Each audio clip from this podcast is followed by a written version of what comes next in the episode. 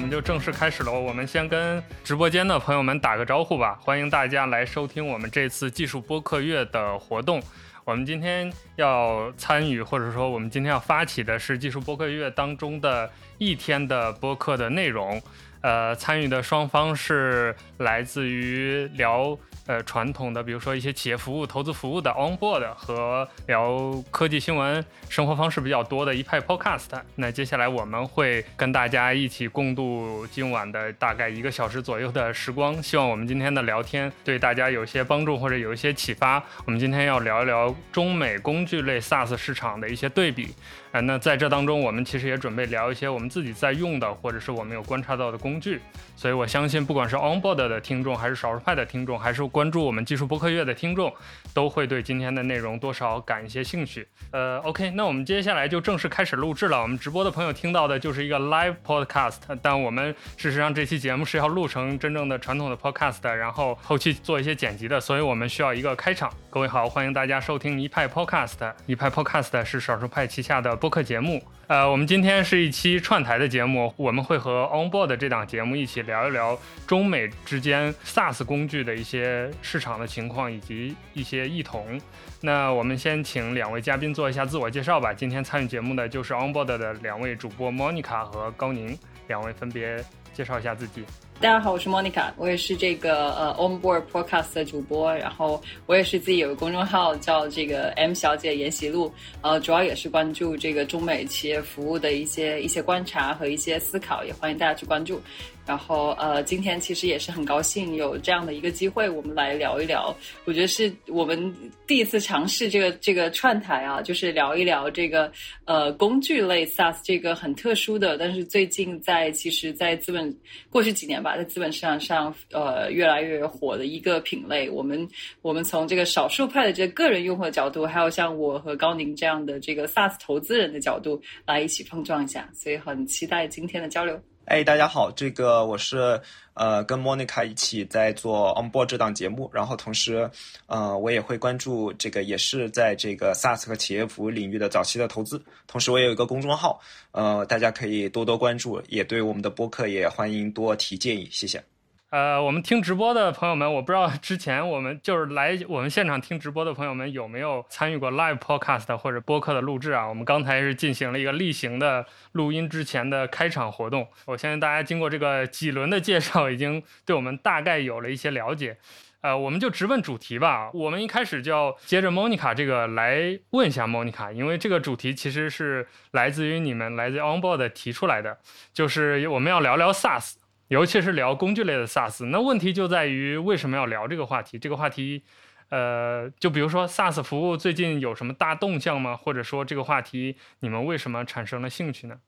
呃，我觉得一开始因为呃，就是我们有这个串台的这个这个机会，然后我就正好看到，因为大家都知道少数少数派这个非常出名嘛，而且少数派也是以这个，我觉得算是集合了一群，我觉得国内最可以最关注效率的一群人，包括你们看到你们分享的很多这个呃各种各样的硬件软件的这个工具，呃，而同时正好就是前面我们介绍到高宁和我都是这个在 SaaS 领域的这个投资人，而且我们同平时我们原来也都在。也也都在在美国待过挺长的时间，然后，所以我们也很关注，就是呃，在美国这 SaaS 发展的这个动向。然后我们就会发现，其实，在过去几年，随着这个就是新一代的 SaaS 公司，有很多都是我们我们以前觉得 SaaS 或者 To B 的公司，都是一些什么流程软件啊，对吧？什么 ERP 啊，这种这种或者什么营销工具啊，这一些。但是我们其实看到，包括像 Slack 这种聊天工具也好，还有 Notion 这一些，呃，Canva 这些，我们原来是原原来认为是这个人工具的一些。些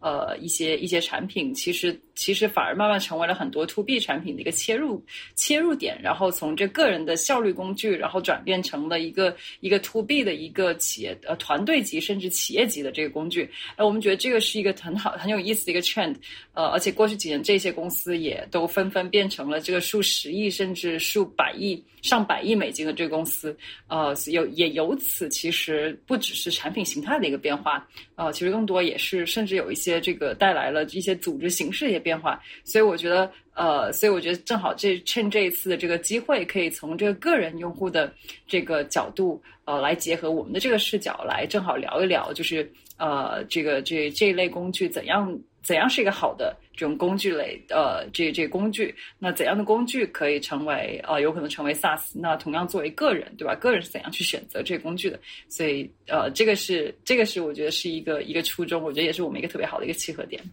是的，呃，而且我想补充的就是，这个其实我们可以看到美国这边的工具类的 SaaS 或者是工具类，其实发展的。呃，这两年发展非常快，也可能是因为远程办公，也可能是因为对疫情带来的对数字化的转型。但是，呃，我们可能反观国内的话，因为今天聊的是这个，还有一点是异同嘛。就反观国内的话，我们经常也会反复的思考说，哎，为什么这个国内有没有 Notion，国内有没有 Figma，国内有没有 Canva？经常会这么讲。当然，的确我们看到有一些公司发展了起来，但是其实从发展的规模和速度来讲，其实跟海外还是有挺大的差距的。这也是我们觉得，就一方。方面也是我们工作中会经常讨论的一个话题。二方面，我觉得这些工具其实跟大家的生活和工作都还挺接近的，想必大家也能在这个过程中会有一些思考和一些这个反馈吧。所以我们也想很想听听这个观众的一些这个呃声音。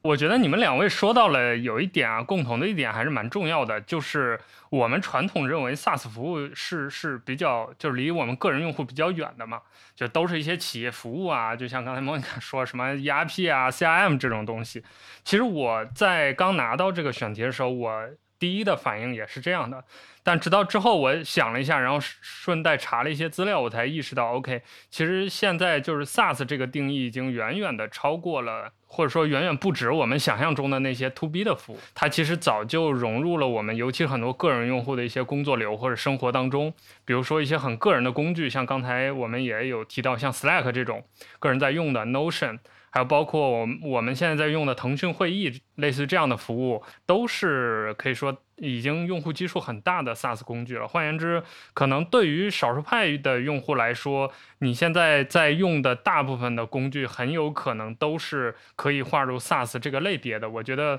这也是我们今天要聊的一个重点吧，就是 SaaS 这个概念已经越来越深入每一个人的生活，或者是呃这个工具流当中了。对，所以而且我觉得再多加一句，其实除了刚刚也讲到，其实除了产品。呃，产品本身之外，我们也看到，随着它这个形态的一个变化，很多，呃，很多原来是。to C 产品，对吧？就是我们知道，如果你是推广一个很传，就是传统意义上的一个呃这种所谓的效率个人效率工具的话，其实都是 to C 的产品。比方说一些什么脑图工具啊，对吧？什么修图工具啊，还有一些效率工具，对吧？其实很多它这种增长的方式，对吧？获客的方式，呃，其实也越来越多的跟很多新一代这种 SaaS 公司去去融合。所以从方法论的角度来说，其实也是让很多传统的做这个所谓 to B 的。软件的人其实也也是他们正在学习的，也是我们也是我们作为投资人啊，很希望就是呃，也是借这个机会来跟他们经常去跟他们探讨一些新的视角。我说到这里，我想到一个很重要的问题啊，就我们说了半天 SaaS，还有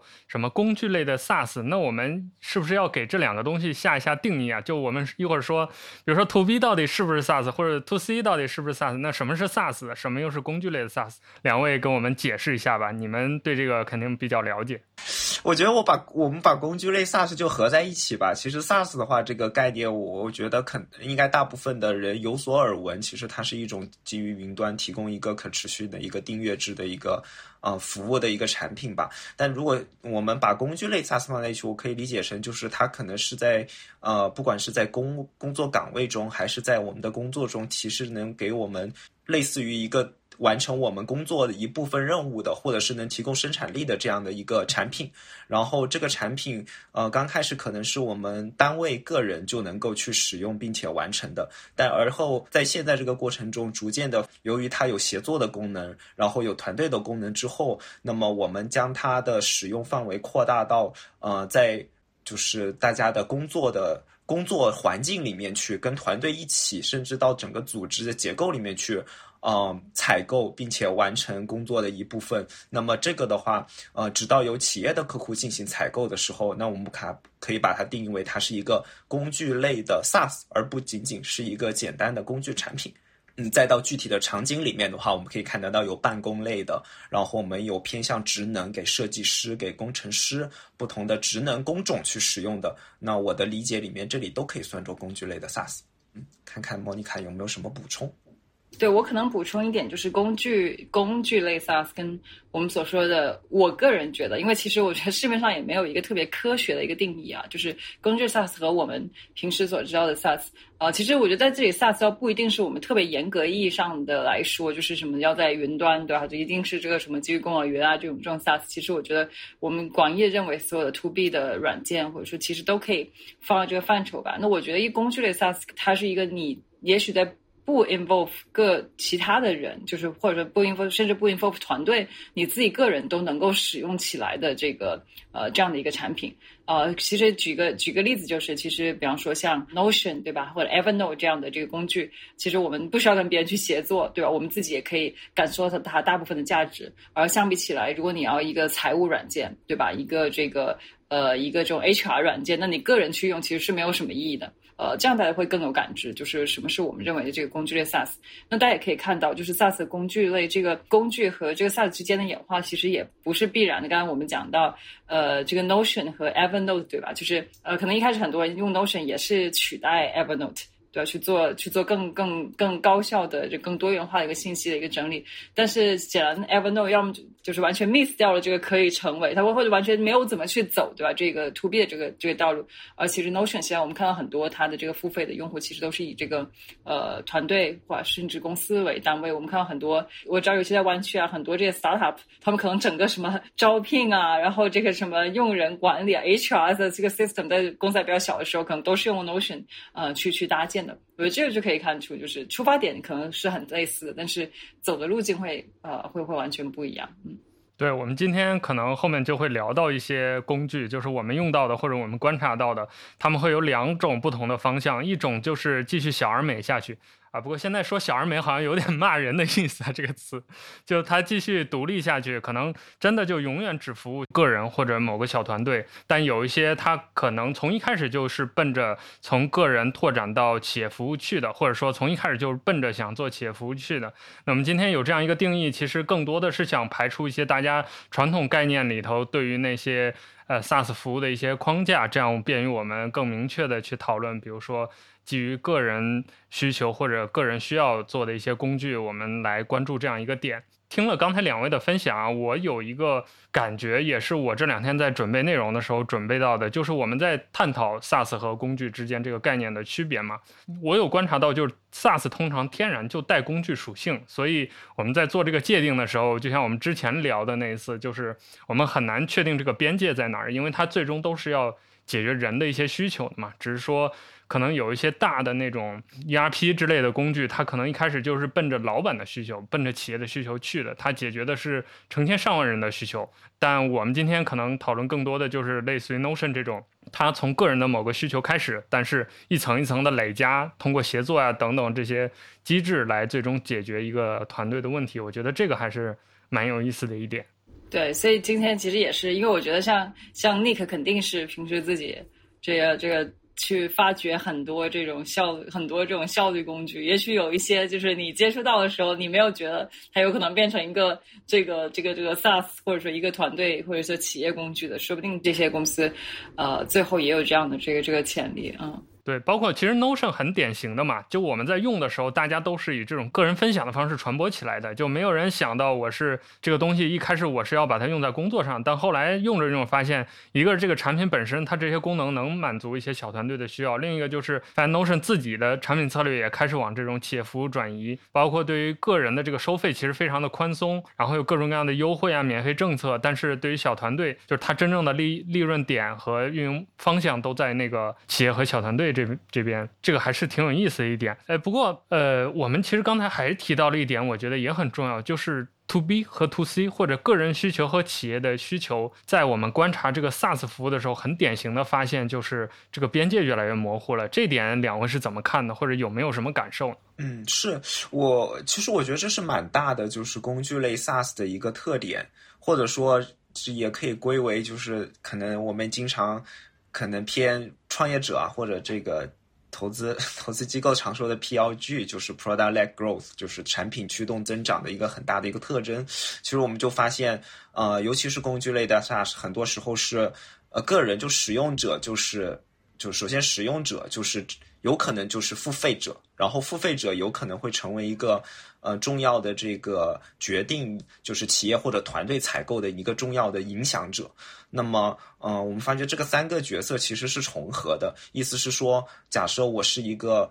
呃公司里面的员工，我用 Notion 觉得。非常好，这个东西，那么本身天然它就有嗯传播的属性，所以我希望在做项目管理的时候，呃，分享给我这个团队里面的其他成员。那这个时候可能就是 C 和 B 的开始，这个界限就开始有交集了，因为我把它用在了工作的一部分，然后分享给了我的同事嘛。那么可能当我们这个团队里面完成这个项目的每个人都觉得好用的时候，那么。呃，大家都会拿来诶用在其他的项目上或其他的场景里面。那么逐渐的话，可能这个使用的范围就开始在一个公司里面、一个组织架构里面发展了。那么在这个过程中的话，那么渐渐的可能有一个项目变成了呃影响到一个部门，然后一个部门影响到这个呃公司的一个比较更大的一个群体吧。那么我觉得这个是其实是还蛮典型的所谓 PLG 这类。啊，产品的增长或者传播的一个一个方式。那么 C 端和 B 端其实这个这时候就开始重合了。那我们也会觉得，呃，因为大家会说，或者是能看到这些很多就传统的 SaaS 的公司，其实花了很多钱在啊 marketing，就是在营销和传播上，但是。这类工具产品，他们典型的其实就不需要，呃，所谓的销售去卖这些东西，或者市场部门去宣传这这些东西。很早期的时候啊，当然后面肯定会有一些这样的销售行为，但早期的时候发觉这种自增长是一个很高效的一个方式。那么这个就是我们觉得也是很有意思的、很有意思的地方。呃，它也是呃，为什么我们看到。不管是 Notion 还是现在很火的日历型的产品，什么语法修改类的 Grammarly 之类的产品，一下子会发生病毒式的裂变的原因吧？对对，我刚想，我我刚想补充，就是其实这个背后的出现，我觉得它也不是这个第一次出现。其实，呃，我们想到的，当投资人角度，可能我们想到第一个就是，就像 Slack 这样的工具，对吧？就是其实，但其实你想，Slack 之前像这种通过个人聊天，对吧？从个人聊天工具开始的，其实像 Yammer 什么这些也有。啊，但是就是是十年前、十几年前的事情了啊！我觉得能够推动这个进步的，我觉得一有有一些宏观的，也有一些微观的原因吧。我觉得首先，我觉得还是 SaaS 这个东西，对吧？因为以前你看 To B 的企业，大家都是什么东西都是要装本地化。用本地化的这种软件，对吧？那现在其实随着大家越来越多的用到了这种呃 SaaS 化的云端的这种软件，而同时我们看到很多其实它是它也是这个基于这个 Web Page 的。那这个网页端呢越来越成熟嘛，把比方说一些 WebGL 啊这一些也让你网页端可以承载越来越好的这个性能。所以整体来说的话，也是我觉得也是从从技术角度来说，也让这个这种新的工具能很快的传播成为可能。啊，然后另外一个，我觉得其实比较，我觉得推动很大的也是移动互联网的这一波嘛。说白了就是用户的这个口味也被这些各种移动的这个 app 这个变刁了，对吧？无法忍受这个以前 to B 的这种非常老土的这种非常老土的这些这些软件，所以我觉得这个也呃，我我觉得肯定也是一个也是一个推动力。就为什么大家有了这个新的这种呃这种这种需求？当然，我觉得我个人觉得啊，就是大家可能觉得在国外我们看到很多这种自下而上的这种。公司更多一些，我觉得这个背后其实就是我个人认为可能还有一个小的原因，就是说国外很多可能相对来说比较独立一些，就是就是他可能自己，我觉得像少数派这种是比较典型的，对吧？你自己你自己用了，你会首先你要很有意识的去追求效率。对你个人很有意识追求效率，同时呢，因为因为这个组织比较鼓励大家自下而上的去呃去推进很多推进很多事情，这样才能够让这个闭环能够能能够转得起来。呃，所以我觉得像同样的，为什么制造业用钉钉？对吧？钉钉，钉钉是我们的这个互联网，对我们我们投了很多公司，我相信高宁也是，他们投了很多公司，可能也都是 在用在用这个这个飞书。那你说制造业里边，你不可能指望生产线上的工人，对吧？他没有这个动力去什么提高我的效率，然后再向老板推荐一个工具。所以这个其实也是为什么钉钉跟飞书走了不一样的这个道路，也是有这方面的原因。而且其实很核心的一点，就我们说 SaaS 这个，它之所以能成为一个 service，其实前提就是它是要有云的嘛。就我们在定义这个 SaaS 这个概念的时候，通常都会说你是要一个云服务，然后往往还伴随着订阅制，然后这个东西我们归类的时候，往往才会认为它是一个 SaaS 服务，或者才认为它能往这个方向来靠拢。但事实上就是，呃，像我们刚才也说到了，就是云的存在为 SaaS 服务提供了很多的可能。就比如说，就现在很多云服务的体验，其实已经跟很多所谓的本地的离线的体验是差不多的，就是在功能上，甚至在可靠性上。与我自己举例吧，我是编辑，所以我要经常写稿。那如果我在用云服务，只要我不断网，其实我是没有任何丢稿的风险的。但如果我用 Word 文档，那我相信每个人的人生当中都有那么一两次 用 Word 丢稿的情况。对，所以。这还是一个很典型的区别，就是我觉得云的存在确实给我们接下来要讨论的这些，或者我们在关注的这些事情，提供了一种比较大的可能性。对，我觉得这个是很好，这这是很好的一个补充。对，哎，那就又说到就是。啊，我其实，在我们聊这个过程当中啊，我就反复想到了 Notion，为什么呢？就是它首先它是一个很典型的 SaaS 服务，其次就是它是给我带来了，同时带来了快乐和痛苦的一个工具。可以说，就我很喜欢 Notion，但我现在都没有 All in Notion，就我只是零碎的一些东西记在 Notion 上面。原因就是，也是一方面，刚才我们提到的这个云，导致 Notion 它现在没有做一套真正彻底的离线功能。那我之前有一个算是比较冷僻的需求吧，就是我在家做饭的时候，我要用 Notion 看我的菜谱，但我家厨房非常不幸，就是 WiFi 和这个 4G 讯号都不好，所以就导致我要么就提前把菜谱打开，然后进厨房。要么就在那儿站着等，就出来等这个信号恢复，所以还是一个挺麻烦的事情。但我觉得它好的一点就是，随着 Notion 的这种崛起吧，可以说带来了一大批的工具开始 Notion 化，或者说开始云端化，开始走这种 SaaS 路线。就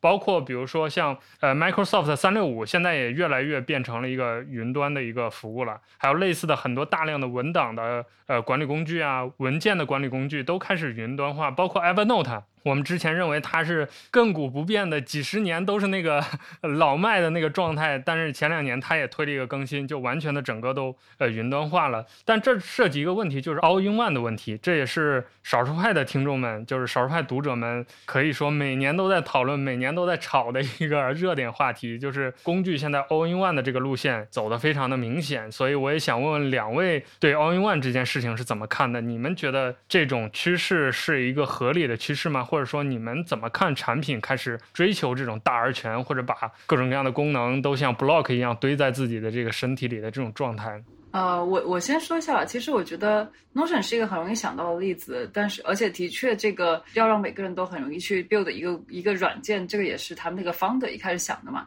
但其实我觉得工具类的工具类的这种 SaaS，呃，从工具变成 SaaS 还有很多啊。对，比如说像 Canva，对吧？Canva 也是，可能绝大部分收入还是来自于个人端吧。但是他们接下来是很 aggressive 的在投入这个，呃，像企业的这个，像企业的需求去去进发。那其实这个你也不能说是 all in one，对不对？它是一个非常非常专注在这个设计材料的这个制作上。还有最近，呃，就上一次我做直播的时候邀请到一个嘉宾是来自这个 Grammarly。对吧？Grammarly 那更是了，对吧？十几年前开始做，就是一个非常简单。我记得我刚去刚去美国不久的时候，就在用它们，就是一个检查语法的一个一个小的工具。那现在他们，呃，现在他们的这个 To B 的这个，我听说他们现在 To B 的这个，呃，也也在也这个业务也发展的非常快。那他们 To B 就是把它从这个语法检查，其实拓展到了，比如说。呃，比如说我做客服，对吧？比方说，我我印象特别深是他的一个场景是什么？就是比方客服人员，他想要他想要说，客服人员不能够跟客户说 I'm sorry，这公司他想要这样去这样这样去定，就是这样的话，就是就感觉你就默认我是错的嘛，就他不想这样说。那这个其实是可以说白了，就是一个语言的一个检查，对吧？语言的检查甚至是一个控制的一个工具。那这个也是必须变成了一个从 to，那其实还是非常专注在一个场景。所以我觉得这个呃，这个就 all in one 这个这个东西，我觉得只是。只是其中一种，呃，其实从工具演变到 SaaS，其实有很多很多的这个呃这个方向可以去做，嗯，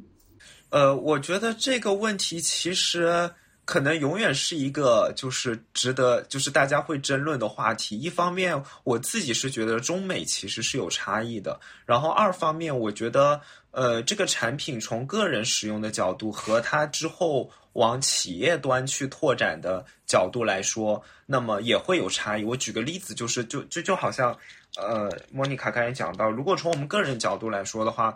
呃，我相信大家倾向于是说，就是呃，比如文档类的，我会选择就是这所有的产品中最好的一个产品会去用。那可能作图类的，我可能会比较了好多修图啊这些，最后选择一个最好的产品。就大家所谓的，尤其在海外吧，我觉得大家都习惯的是说，我选择一个品类中最好的产品，然后大家又可以相互集成，所以减少了很多这种呃，可能因为不兼容或者是说无法整合带来的一些障碍吧。那大家有比较。自由的权利，那是偏向个人；但偏向企业端的话，我的理解是说，因为呃，毕竟如果企业要发生一些采购的行为，一定会考虑到成本和这个投入嘛。那么呃，再往这个企业端去走的时候，我们其实能看到是说，像 Notion 或者是说像这个 Airtable，它它可能这个 marketing 的话术就变了，它可能变成是说，我当然希望你能把更多的数据和更多的场景产生在我这个平台上，所以它尽可能会去讲平台的故事。那包括 Zoom 的话，其实它自己可能我们以为是一个。仅仅是一个视频工具，但是它有它的 marketplace，它有它的这个应用市场，它上面会有很多的应用，它希望大家都呃集成到它的这个平台上面来，然后去完成更多的这样的沟通吧。那嗯，我觉得在企业端，大家大家应该都会去 all in one，因为这样的话，那我能收到更多的钱嘛。那我觉得在中国和美国可能又有些不一样，就是美国的话，我相信因为可能这个生态也比较开放，所以大家还是有权利去选择单点更好的工具去做一些集成。但是在中国的话，呃，我。就可能我们自己都会去问，如果单点出来一个初创公司出来之后，我们会去问是说，哎，万一一个比较大的平台做了你做的事情，就像往年去问，如果 BAT 做了你会怎么办的这类的问题，总是不可不可避免。那其实背后的逻辑就是我担心有这样的大厂会做 all in one 的东西，把你的这个呃机会给给吞掉了嘛。那至少从 so far 从现在来看，感觉大厂都还是挺喜欢这么干的，所以这里面也会。对，就这里面可能就是怎么讲，就是嗯，在这个不同的阶段，其实都会受到，就在国内的公司或国内的这样的工具的话，可能更容易提早的受到大厂的威胁。这个应该还是一个可见的一个事实吧。我相信莫妮卡，我们也看到了，其实很多可能一个初创公司天使轮可能 A 轮出来做一个方向，但是很快看到大厂就有跟进了。那这还是一个比较常见的一个一个事情。那么这个也是呃，可能我觉得。就像就像就像尼克说的，如果嗯，就是创业者或者是说我我可能就想做一个简单的工具，我希望做到最好，那可能这是一种想法。但如果真的是说，哎，我希望有一个更有一个更宏观的一个规划，我希望做成一个更伟大的公司的话，那可能在这个这个阶段上很容易会受到这种 all in one 的呃这样的。大厂的一些挑战吧，我也很期待中国有单点的工具出来，但是现在感觉就是这个环境可能比美国要稍微激竞争要激烈很多。对我，我觉得其实还是要一个，对，也是要一个时间差吧，对吧？你看现现在其实。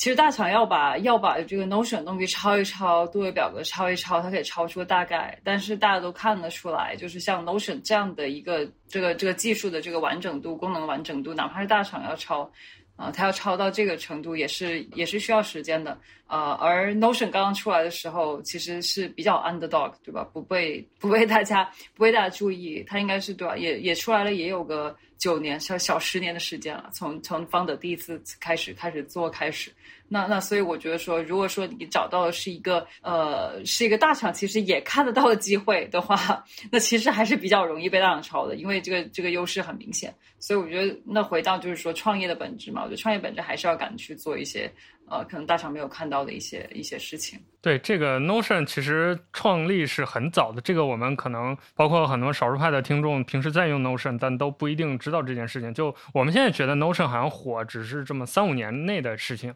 尤其是近两三年吧，刚好它赶在疫情之前火起来，然后疫情中就有一轮这个比较大的一个爆发。那但其实确实就像这种 block 化的这种思路，其实很早，包括不光是 Notion 了，就这个理念其实也最早不是 Notion 提出来的，就在他之前已经有前人做了一轮又一轮的产品，只是说当时可能只是小打小闹，真的就只是把一些文档的行变成 block，然后。落在一起这样，但 Notion 就想到了把它做大，然后做成一个完整的一个东西，也是一步一步做到今天的。呃，当然我在刚才听你们二位分享的过程当中，我脑中一直有一个疑问啊，就我们今天聊中美的这个市场的差异嘛，那很重要的一点就是，我们都说大厂喜欢抄小厂的这个技术或者它的一些 idea。为什么同样的一个，比如说一个独立开发者做的产品，可能在美国市场它就有机会走出来，但中国感觉好像 BAT 往前面一放就走不出来。就如果从体量来说，其实美国市场也不是没有像 BAT 一样的公司。就不管是你说超的速度，还是说它这个钱的这个超能力，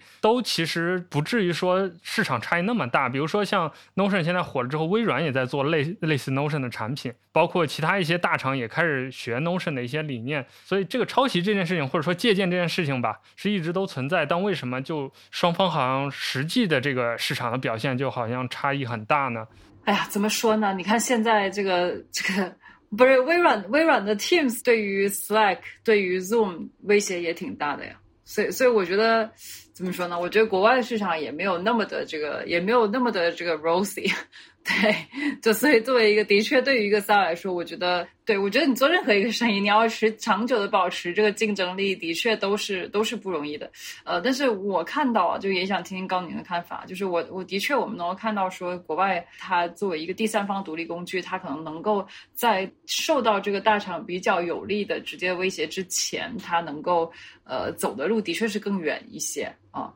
我我个人觉得是有这样的几个方一方，一个就是说，呃，我最粗浅，你的确要考虑这个汇率的这个问题，对吧？国外用户的。确就是付费能力更高嘛，对吧？那呃，而且同时加上，你看他们他们身边的这些，不论是像 Netflix 啊什么这些付费，对吧？你其实看一看大家的对比的这个参照物本身就比较高，所以我觉得从个人来说是这样的啊。然后另外一个，我觉得从群体上来说，一起就是国外的很多这一些产品都是比较一上来就比较 global，因为是英文嘛。那你本来面对从人群的这个人的数量来说，就的确是会会高不少。其实我觉得第三点的话，就是如果说，尤其是在我觉得很大一个坎，就是说你在从工具到像这个 SaaS 去去这个演变的这个过程中，就像我们前面提到的，我觉得的确国外是经过，毕竟经过那么多年的这个这个积累，呃，很多这个企业我们看到就是说这种基层的员工就是具有的这个这个决策的这个自由度。的确是比国内的很多，我觉得是比国内的很多公司普遍来说啊，就是 in general 要更要更高一些。最后我讲一点的一个原因就是说。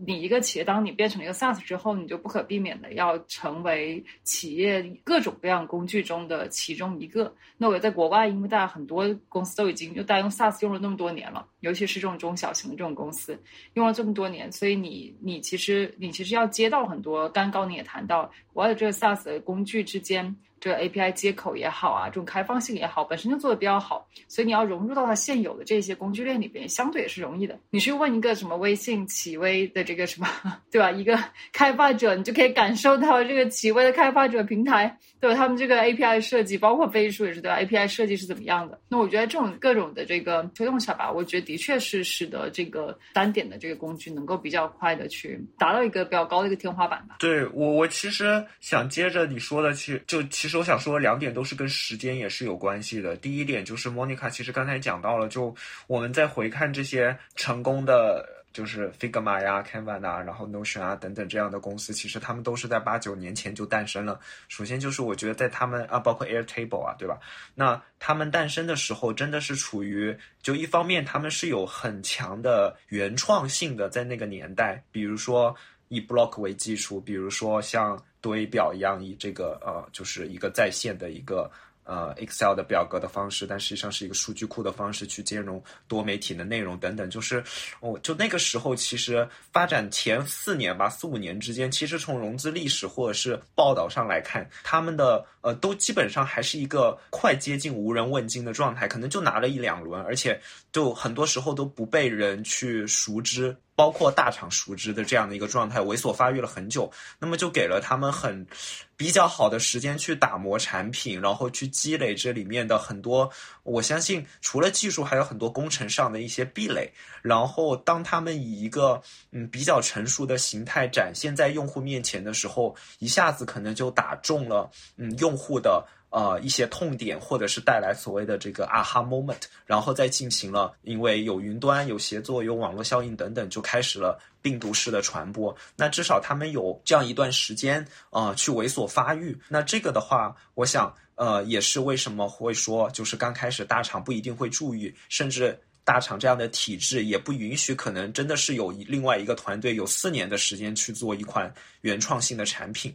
第二点，我觉得也是跟时间有关系，就是其实今天也在呃早上也在跟一家创业公司聊的时候，他们也明显感受得到，嗯，就是海外的创业者，就像 Nick 刚才说的，嗯，他们可能会来自于其他呃 SaaS 公司的。呃，很丰富的这个工作经验，于是也积累了很多。就是我当我的产品出来了之后，我怎么去呃推广，怎么去做营销，怎么去做这个用户的增长。其实莫妮卡之前的播客其实讲过很多这样的一些 playbook 或这样的方式，其实都是在海外其实都还成挺成熟，或者是大家都心里特别有数。但是嗯，国内毕竟也没有那么多成熟的经验可以去学习和复制嘛。其实大家都是。很多时候是走一步看一步，那么在这个过程中的话，那么也留给了所谓的就是大厂很多可以去观察你的时间。在海外是我产品出来，我很清楚的知道怎么去对增长推广之后，我一下子可能就再加上全球的市场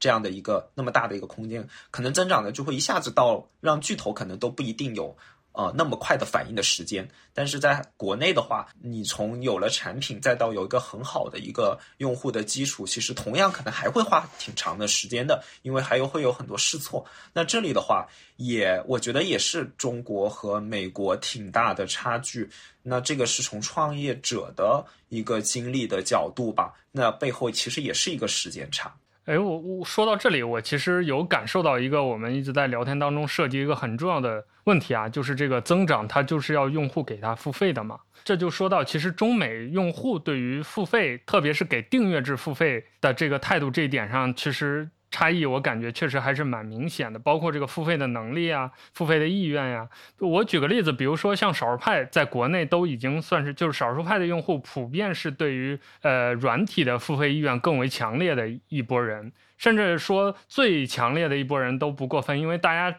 就聚在一起，就是重点是玩这个的嘛。即便如此，比如说谈到订阅制这样的东西，或者比如说某一个 app 它的售价超过了九点九美金。就还是会，比如说你发一篇文章介绍它，还是会在评论区有很多的争议，就是关于订阅制能不能行的讨论，这个东西卖的贵不贵的讨论。就我觉得这还是蛮能说明一些问题的，就是我们现在看待呃产品的方式，国内和国外就是北美市场还是有挺大的这个差异的。那我想问两位，就是不知道，因为你们对北美市场更了解嘛，就这方面你们有没有一些更多的资讯或者一些更多的观点呢？其实我是刚刚想到，就是中国其实，因为刚刚我们一直在讲工具类 SaaS，我们讲了很多 To B 的东西，我们容易看到中美中美的差异。但我刚才转念一想，觉得其实中国有很多成功的这个出海的这个工具。对吧？那个什么叫叫 X Spiner，对吧？就是做思维导图的呀，还有什么？就是其实中国人做工具其实是不错的，只不过说可能以前这个工具的收费方式不是用通过个人的这个订阅收费，是吧？羊毛出在猪身上，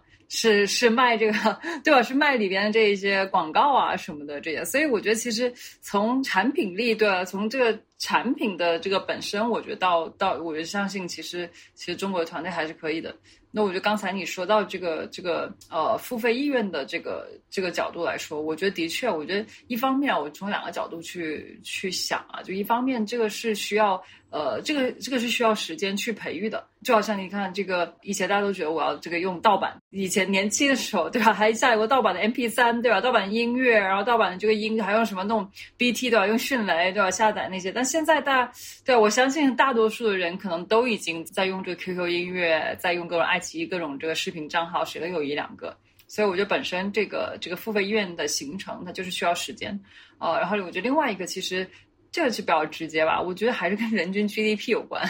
对吧？我觉得人均 GDP 摆在那儿，呃，就是你的天，你这个天花板的确是，呃，的确是有限的。所以我觉得很多事情的确也不能够不能一蹴而就。所以也许我们看到很多国内这种工具类 SaaS 公司，可能它就是会在呃这个个人用户的这个收入在呃比较早期的时候就开始要转向企业，呃这种这种企业场景，可能也有这方面的原因吧。对，我觉得莫妮卡其实把几个基础的点都是我想表达的。可能我自己在想是说，就是当可能我们在说工具类的 SaaS 的时候，如果再稍微拆开一点看的话，一类可能是说。办公类的偏通用型的工具，就比如说我们用的一些文档，就甚至如果腾讯文档或者是说 Notion 或是这样的，是我们比较泛的呃工具。还有一类可能是偏专业型的工具。我举个例子，可能是 Photoshop，可能是我来就是完成真正完成我工作中，比如说呃呃，可能 IDE 就对于程序员来说，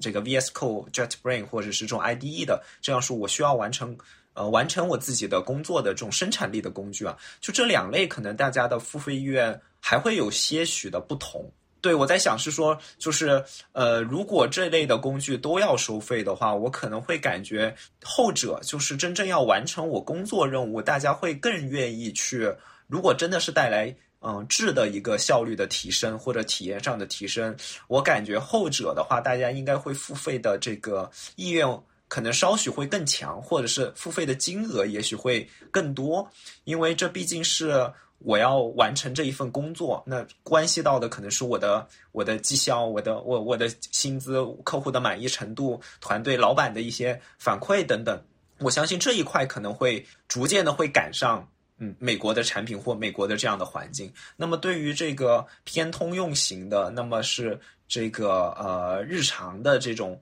这种办公类的这种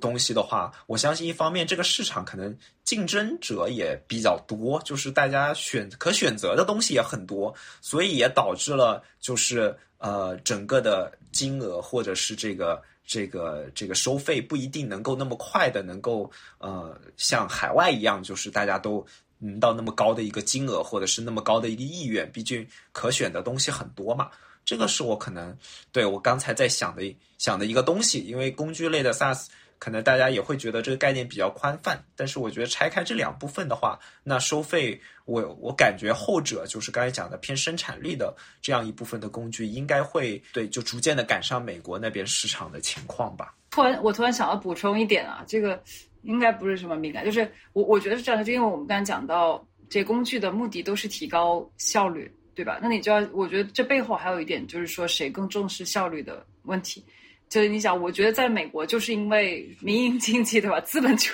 义，对资本主义重视，就是他对更重视效率，企业更重视效率，那下面就是人更重视效率。所以就一层层就倒下来，就是你一个效率工具的会被接受的程度，尤其是就是我觉得是这个意识，就是说一个员工会不会在他的日常工作中有意识的去寻找能够提升他效率的工具？比如说中国的企业，那你到美国的政府。对美国的这些什么公务员里边，他们也不会干这样的事情，对吧？所以说，所以说，我觉得其实跟整个你的经济结构的发展其实也是有关系的。中国的民营经济，尤其是这种，刚刚我们也说了，是这种更偏白领的这种经济，才会触发这样的效率工具去产生嘛。劳动力密集型的企业也不需要提升个人效率的这个工具，它也仍然是从为组织角度去提升。所以这个也是一些我觉得我们看的时候不能单点的去看说个人付费意愿的问题。还要看它背后，它它所代表的这个群体，到底在整个社会发展中是什么阶段吧？对，Monica 说这个，我就想到下午下班的时候，我们公司群里面刚刚进行的一场对话，就是我们有一个新同事，也不算新同事了，就是算是我的搭档嘛，跟我一起在做少数派会员的一个同事。他之前是一个律师，而且也是在跟一些外资的一些企业做服务。然后他从那个他当时的那个工作跳槽到少数派来的主要原因就是不想用 Word，因为传统行业的客户会把用 Word 用的非常恶心，就是在上面 批批画画，弄的那个 非常丑。但他来到少数派就可以随便用他想玩的那些，因为他本身就是一个对工具特别钻研的一个人，就是有洁癖的那种人，比如标点符号都不会用感叹号的那种人，所以在一个传统的行业的 那种环境下就感觉备受打击。所以他来到少数派就有一种解放的感觉，还蛮有意思的。哎，我其实刚才想问是这个啊，就是我们聊了半天工具，呃，我觉得我们可以谈一谈，就是我们自己在用的一些，或者我们真真正自己掏腰包付费的一些工具。我先问你们二位吧，就是你们都有哪些自己在订的或者在买的一些工具呢？随便说三五个吧，从莫妮卡开始。我发现我订阅买的好像都是一些偏内容的。就是我还挺愿意为内容付费的，呃，我买了什么？我买那个 Medium，就 Medium 的订阅，就是那个国外那个博客平台，包括 Substack 上我也订阅了几个，你知道都挺贵的，这都是一个月就一个月十几，我觉得我在订阅上花钱一个月得有个百来美金吧，得有，就这种内容的确实不少了。应应该得有有应该有的，就是小一百美金肯定是肯定是有的。对，然后很遗憾，Notion 没有了。那我们公就是我们公司，比方说在用这个，比方说呃，这个这个腾讯会议啊什么这些，我自己平时用的比较多的，还有 Zoom 啊，其实都是付费版的，所以我也愿意去用。哦，还有这 Google Drive，我是 Google Drive 的这个付费用户。嗯，对对对，我我发现我用的好像大多数还是跟还是跟内容相关的。你看我自己都没有用很多工具类的这个。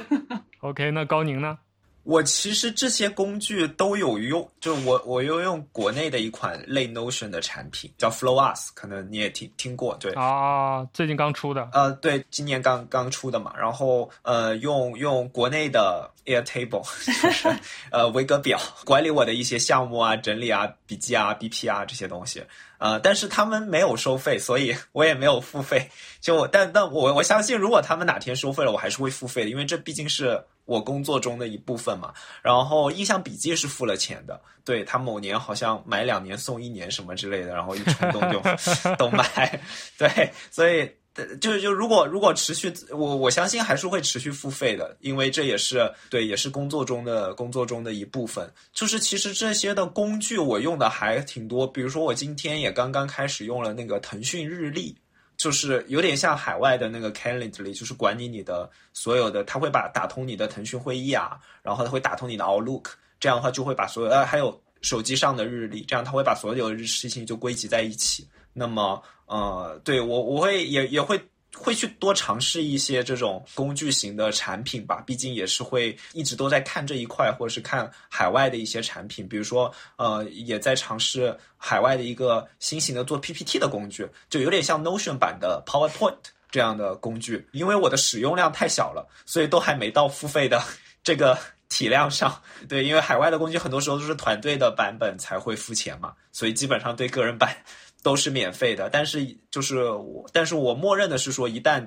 它超过了一定的容量，或者我需要付费的时候，我还是对一定就肯定会付费的。哦，我突然想到，我用了一个工具，是那个我付费了一个国内的工具，一半公众号那个编编辑器。哦，我也买过，我也买过。对对，不是，它是我付费的是它，因为它是那个公众号编辑那个插件嘛，然后就会有很多那个呃那个什么格式，就自动版呀，对，自动编排格式啊什么的那些，一开始是免费的。然后后来就是没办法，就是你发现 you cannot live without it，就是就你没有办法不用它，然后收了点费，好吧，我也就我我就认了。我本来然后因为为了当时为了直播啊，差点给那个小儿童付费。但后来发现微信没有让我推，就不让我推流，我就用不了小童。但是，但是我知道我是我如果如果说，比方说更专职的去做这种什么自媒体啊，可以推流什么的话，我觉得呃，一年千把块钱，我是会为小额通付费的。呃，我刚才想到一个问题，就是你们二位都是做投资方面的嘛？那你们会不会因为自己用某个工具用着顺手，或者你觉得这个演员比较好，你们就重点关注那个领域，甚至比如投某一个？独立开发者的作品会会会这样决策吗？高宁，你用的工具比较多，你来说。我怎么觉得我的路径是反过来呢？就是，就是说我可能是关注到这个领域，或者是看到有什么的新的公司，然后我会先去用它，然后用它的过程中的话，但是这个跟可能跟。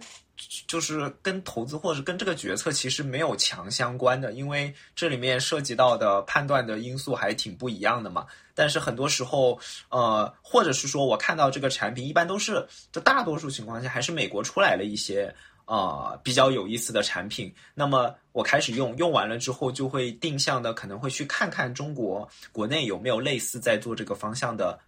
国内的创业者和国内的开发者吧。然后呃，再跟他们去交流，但是呃，往往其实有的时候，就像尼克说的，他不一定是一个真正要创业的，而是说我可能就想做一个小而美的工具，或者是对没有特别大的抱负的也有，但是不妨碍会去交流。但是通常在这个过程中，呃，不会那么直接的去 link 到就是跟工作相关上的决策，可能这个也是跟就是这个开发者，就是这个啊或者这个创业者的想法有关系。当他有这样想法，可能才会去讨论更多的可能商业上的东西。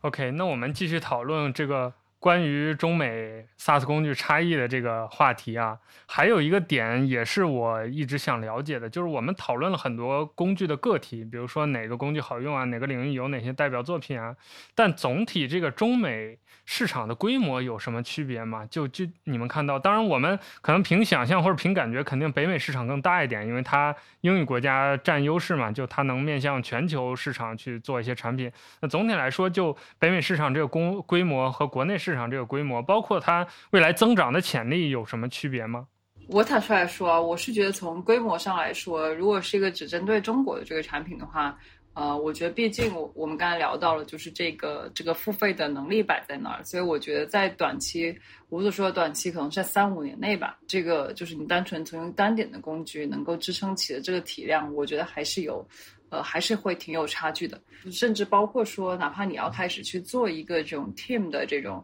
呃团队，或者说企业级的这种产品，呃，我觉得还是仍然还是刚才 Nick 也提到了这一点，从这个从这个市场，从这个付费的能力上来说，我觉得国内呃还是大概是在国外的可能几分之一这样的一个一一个水平吧。但是从另外一个角度呢，就是两个市场不能够照搬的一个原因，就比如说可能国内的，可能国外的这些。呃，很多我们刚才讲的，像这种 product 公司自下而上增长，这公司可能它就的确是更依赖于，对吧？个人的这个个人用户体量增长到一定程度的时候，去去去变现。那可能在国内的话，可能它会更早的去这个变现，或者更早的去往这个 to B 的产品的这个方向去发展。在这个情况下，我觉得也有可能诞生出挺不错的这个公司。那包括这个公司，他们出海。就刚才讲了，其实中国是有出海的这些具备这个做出海产品能力的这些这些这些公司的，所以他我觉得他们出海如果能出海到一些这种发展中国家，我觉得也是其实也是挺好的一个事情。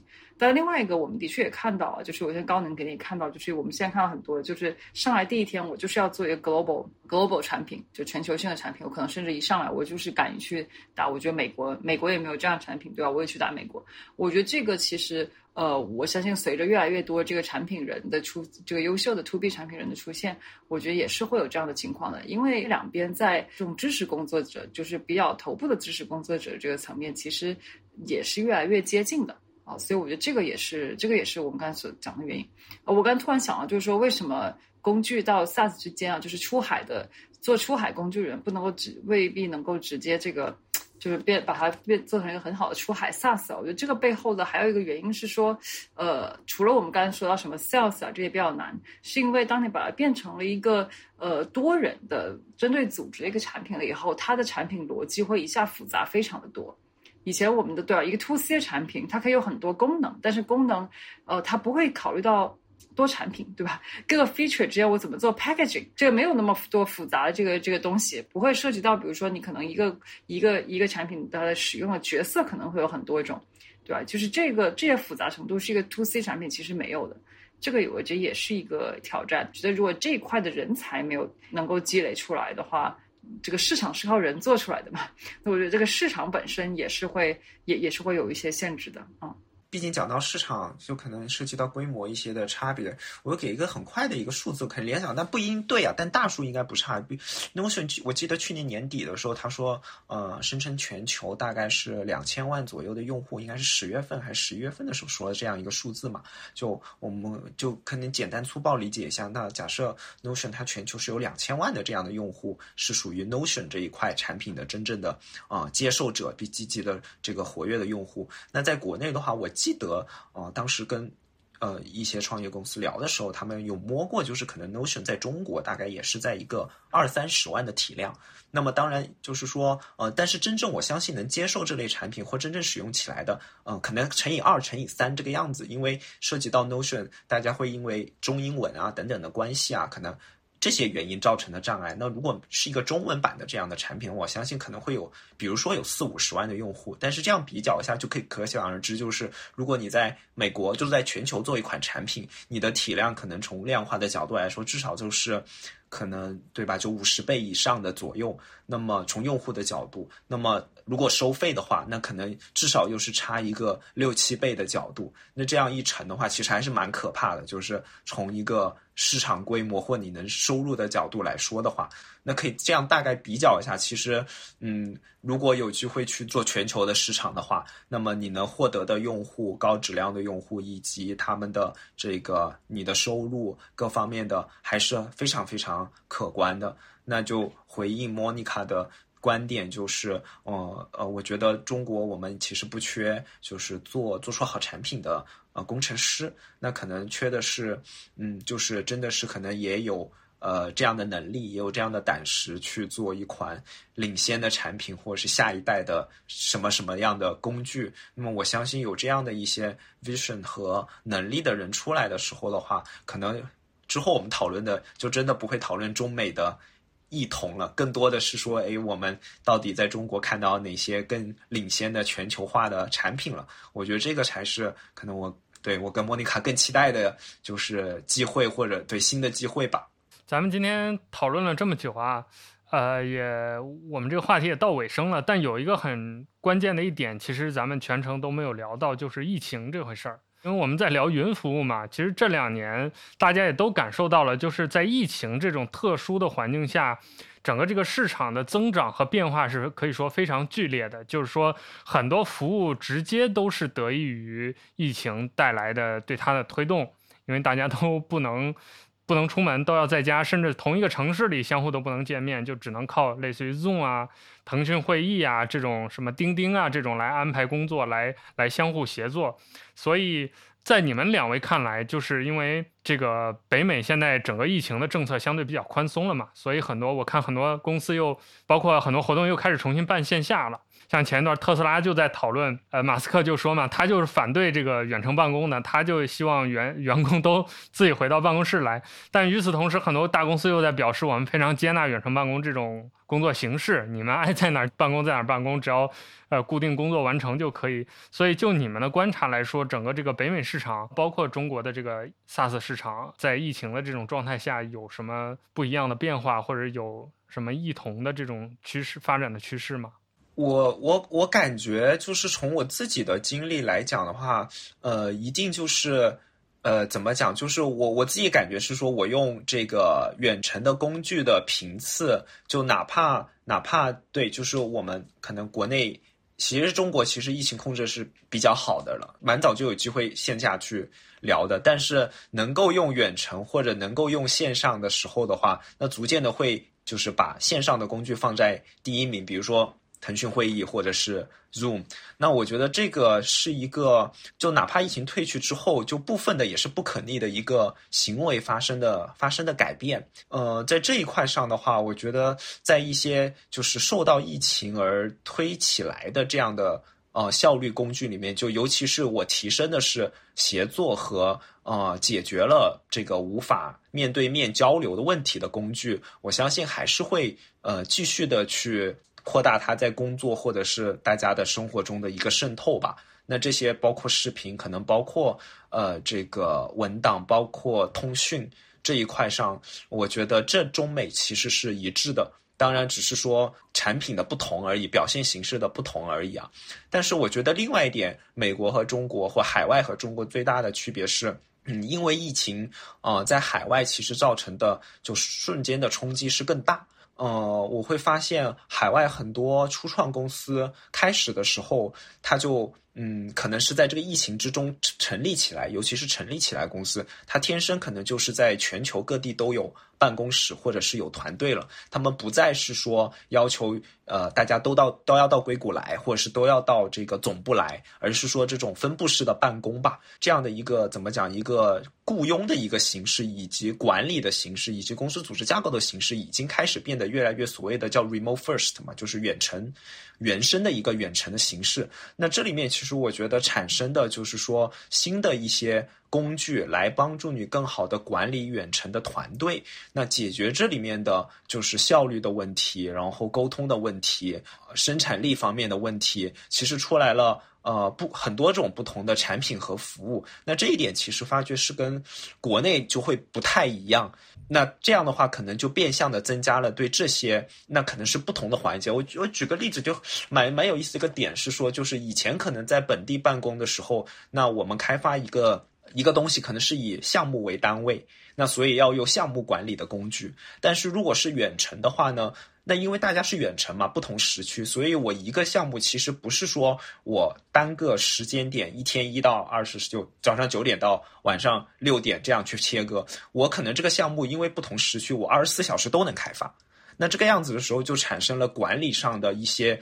差异了，或者是这可能是一些。就是工具能解决，有些当然是制度来解决去配合的。那这个时候，这些工具将怎么迭代？那可能它就成为下一代的，就是为这些专门远程或分布式办公而专门特定的一些效率工具，可能就是下一代的机会。那至于在什么环节，可能是在研发环节，可能是在设计环节，可能是在呃生产环节，可能是在测试环节，可能都会有因为这样而诞生的工具的可能性。就是因为客户是在海外嘛，那么这类工具的诞生，那大概率可能是在海外会先诞生。我的理解是，那在中国可能不一定是一个合适的土壤了。这个是对我能看到的，就可能讲到一些未来的机会了。但是确确实实是因为我觉得不同的呃疫情的影响而诞生的，看到的一些不一样的地方吧。其实过去，我觉得从从二零二一年，我的中国、美国投资人其实都在都在讨论这个问题，就是什么，就是什么东西会 stay，对吧？就怎样的这个需求会 stay，怎么样是？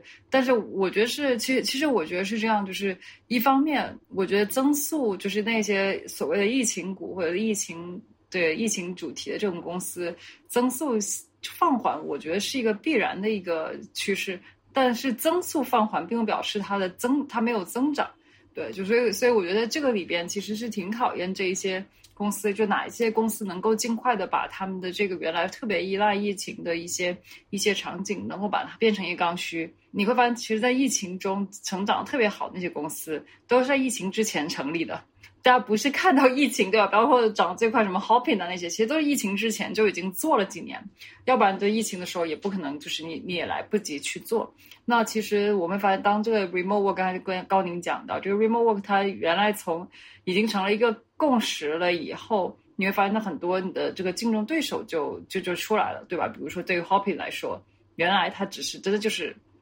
这个 the only option 就只有他一个一一个选择，但是现在，但现在的话就很多，就不只是可它的这个 copycat，而是说很多类似的做这个做线上活动的这公司也会出来。那同时另外一个角度，你也看到，就是说是我们都恢复到一些能够在线下举办的活动，我们都要线下举办，但是大家的确对于参与一个线上的活动，对吧？你就会觉得更更自然。一个线下的活动，你也会觉得说，哎，我就应该同时放一个直播，就所以这些东西其实它是还是会有一些东西会延续下来的。那我们接下来就真的是考验，就是说你的企业有没有在发展这个快速发展的过程中，不论是通过增加你产品的厚度也好，还是说前面我们提到就是说构建这样的一个生态也好，来去来去把你自己的这个。这个产品做做做后吧，我觉得更多还是还还是这一点。那我们今天进入我们这个节目的最后一个环节，就是我们要有一个快问快答的环节。这个话题终于还是逃不掉了。我们在准备这期节目的时候，给自己留了这么一个空间，可以说就是我们希望在结尾的时候有一个。不一样一点的一个结束吧，所以我们这个快问快答回环节，我来念题吧。这样我们，但是我们每个，我们三个人每个人都说一说自己的答案好了。啊，我们有两个问题啊，第一个就是我们最想跟大家推荐的一个个人在用的工具，或者是一个我们比较了解的 SaaS 服务。那我先来的话，我会推荐一个稍微在国内比较冷门，但是我自己蛮喜欢的工具，它是是一个类 Notion 的工具，叫 Craft。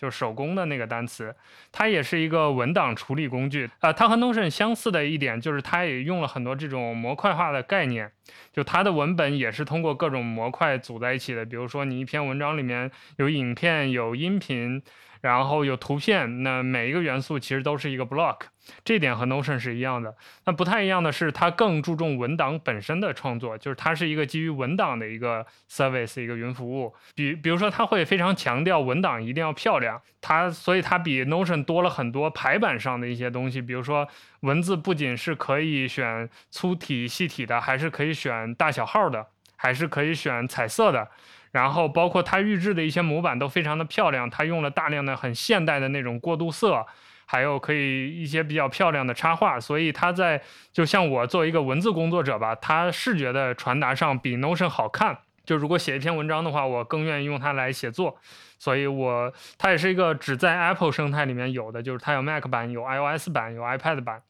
然后收费也是蛮贵的，四十九点九九美元一年的一个订阅制服务，所以国内的用户比较少，但我们包括少数派编辑部内部都还整体蛮喜欢这个 App 的啊。对，这是我想跟大家推荐的，所以两位从 Morning 还开始吧。哎，它长得是我刚你在讲的时候，我就在搜啊，它。长得是挺像 Notion 的，其实是吧？就是整个这个这个结构上来说，因为一进去都是一个白的一个，对对对，一个文档。对，它和 Notion 不一样，是 Notion 加了很多像什么日历啊，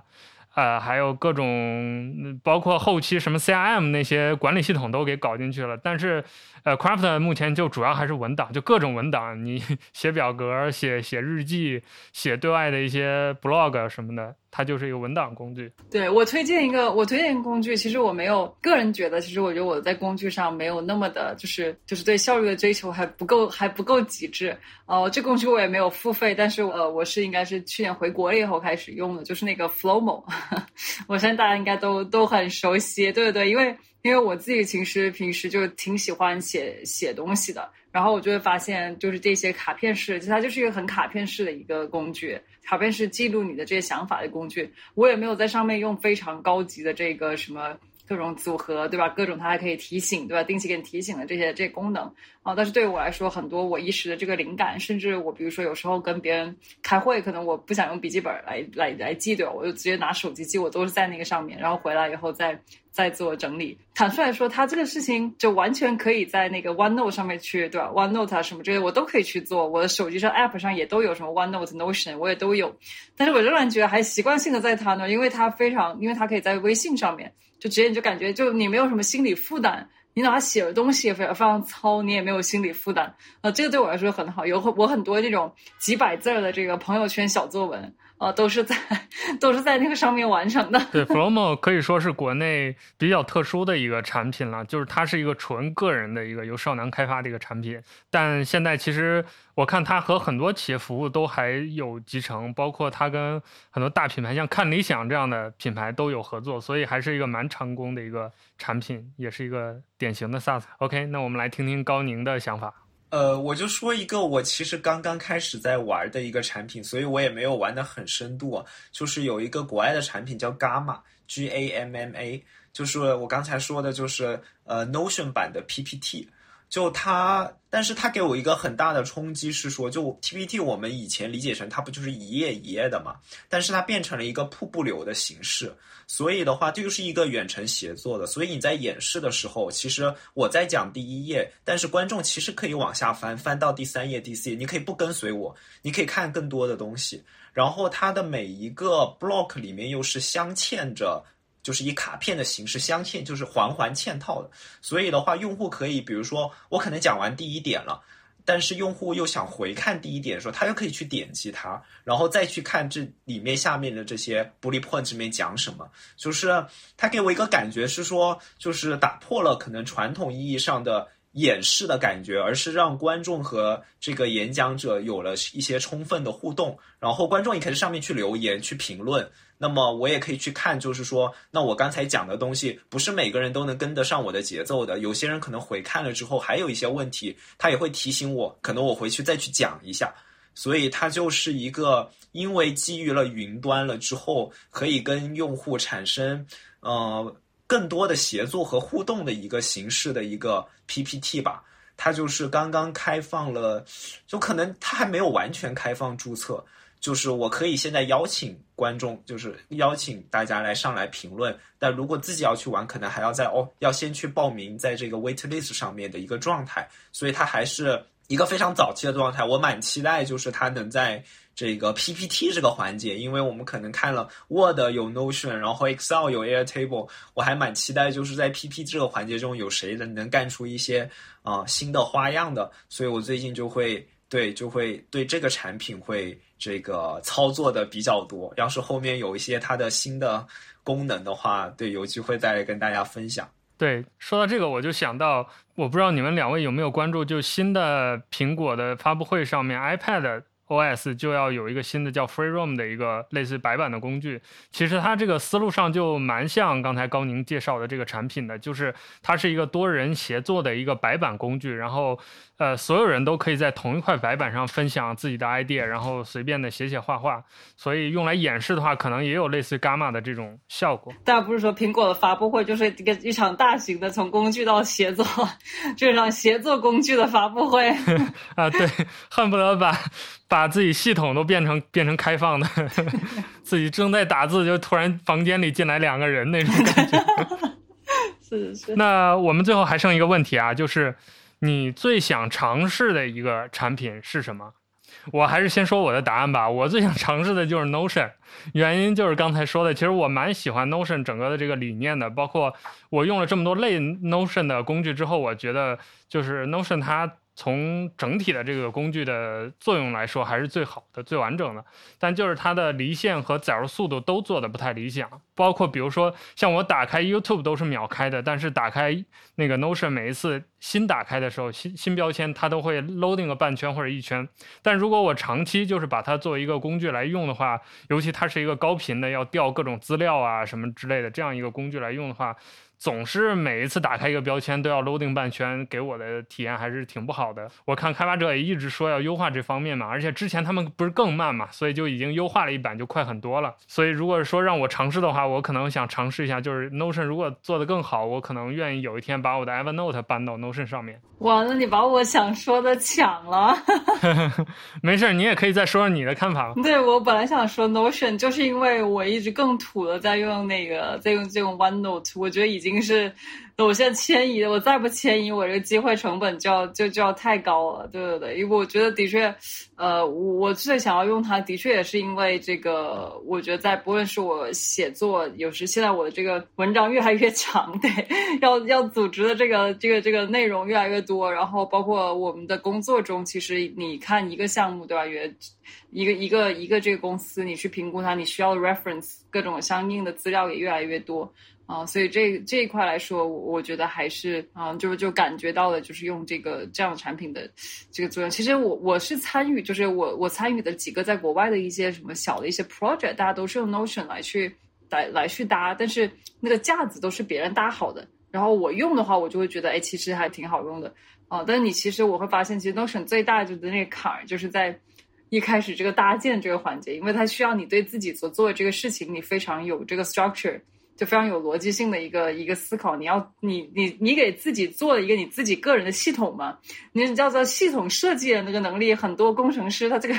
对吧？为什么不是每个工程师都可以成为一个好的架构师？就是因为系统设计的能力其实是其实是挺难的。这些年我就总是懒，没有去做这事情。但是我觉得今年一定要有一个更好的这个这工具要用起来。如果是昨天我们这个直播的话，其实我就可以说我这个。但是我今天刚刚用第一天啊，所以我就还算是我在想尝试用好吧，就是腾讯日历，因为我之前是看到了 Calendly，就是前面讲的海外很火的那款日历的产品，就受到的启发是因为，嗯，在跟一些海外的团队约会的时候，他们现在都直接丢给我他们的 Calendly 这个链接了，让我去 book 时间。就我一下子会感觉到这个这个软件在海外真的是渗透率非常的高，而且我使用下来以后体验还真的挺不错的。就是从呃约日历前到怎么约好这个日历，到约完日历之后他会怎么的去跟你再进行一些互动吧，就是一些细节还挺好的。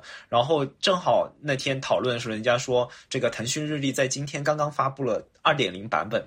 我刚刚下载。所以正在倒腾，就是说如何真的是通过呃把工作和生活的一些安排结合在一个应用软件上面，并且去更好的去把这个时间管理做好吧。所以这是我今天刚刚下载的一个软件，然后这个刚刚开始尝试，就是我希望能够看看它能在这个我的工作当中能够发挥多大的作用。哎，你知道吗？我插一句，我前段时间跟一个国外的一个投资人，我跟他我跟他聊，然后我发现他给我不，他以前是用 Calendly 跟我聊，跟我约的，然后他上次不，我我忘了他用的是什么了，然后他说不是用 Calendly，然后我就问他，我说，哎，我说我说现在 Calendly 不流行了吗？他说在他说在硅谷正在就是 losing its charm，然后我说为啥？他说好，因为大家现在慢慢觉得用 Cal 发 Calendly 不礼貌。哦，就会觉得有点粗鲁，是吗？对，就是有点粗鲁，就有点你比较居高临下，就是你得 book 我的这时间。然后另外一个原因是什么呢？就是就是我记我原来不用那个 calendar 的一个原因，是因为我觉得我的，哎，大家都知道，就是。这个 time management 的时间管理的本质是优先级管理嘛，就是我不见你不代表我没有时间，只是那个点我更愿意为为另外一个人去调这个这个时间，所以其实我就是我会觉得说，有时候其实那 calendar 里不能够体现出我这个灵活性在里边。然后他就说，他说因为很多 VC，你知道 VC 的会都排得很满嘛。你把你的 calendar 一放出去了，你可能未来一个月的这个这个时间都被 book 掉了。然后就有创业者就说：“你看，你给我你的这个链接，结果发现你这个要约你得约到三周以后，就会觉得非常的，你知道，就就会觉得非常 frustrating，然后很沮丧。对对对，所以所以就他说，所以现在大家我还没有继续倒腾看他给我的那个那个 link，我看看那个有什么不一样。好，那我们今天想聊的大体都聊完了，我们。啊，我刚看了一下，我们好像直播间也没有特别多的这个大家的提问。那我们今天也聊了一小时四十分钟，挺长时间呢。我觉得我们今天就到这儿结束吧。我们来一起说一个结束语。呃，感谢大家收听本期由一派 Podcast 和 Onboard 一起联合录制的这档节目。这是我们技术播客月的。呃，可以说一个环节。那么也感谢大家收听，并且欢迎大家继续关注技术播客月接下来的一些其他好听的内容。我们会在七月四号到七月十五号之间，呃，不断的每天晚上都给大家带来新的由播客之间组队聊天的内容形式，就像我们刚才一样，非常的开心，非常的有意思。也再次感谢大家收听我们这两档节目。呃，特别是有请我们少儿派的听众朋友们，也可以关注一下 OnBoard 这档节目，在小宇宙上订阅一下。呃，这是国内可能为数不多目前在专注聊这个商业，特别是 SaaS 领域一些话题的一档播客节目，非常好听。最后感谢大家参与我们这次的直播，也感谢大家收听我们这次的节目。我们的直播和录音就到此为止，再次感谢大家，我们下期再见，拜拜。好，感谢大家，欢迎大家关注我们，多谢。然后也欢迎大家关注少数派，拜拜。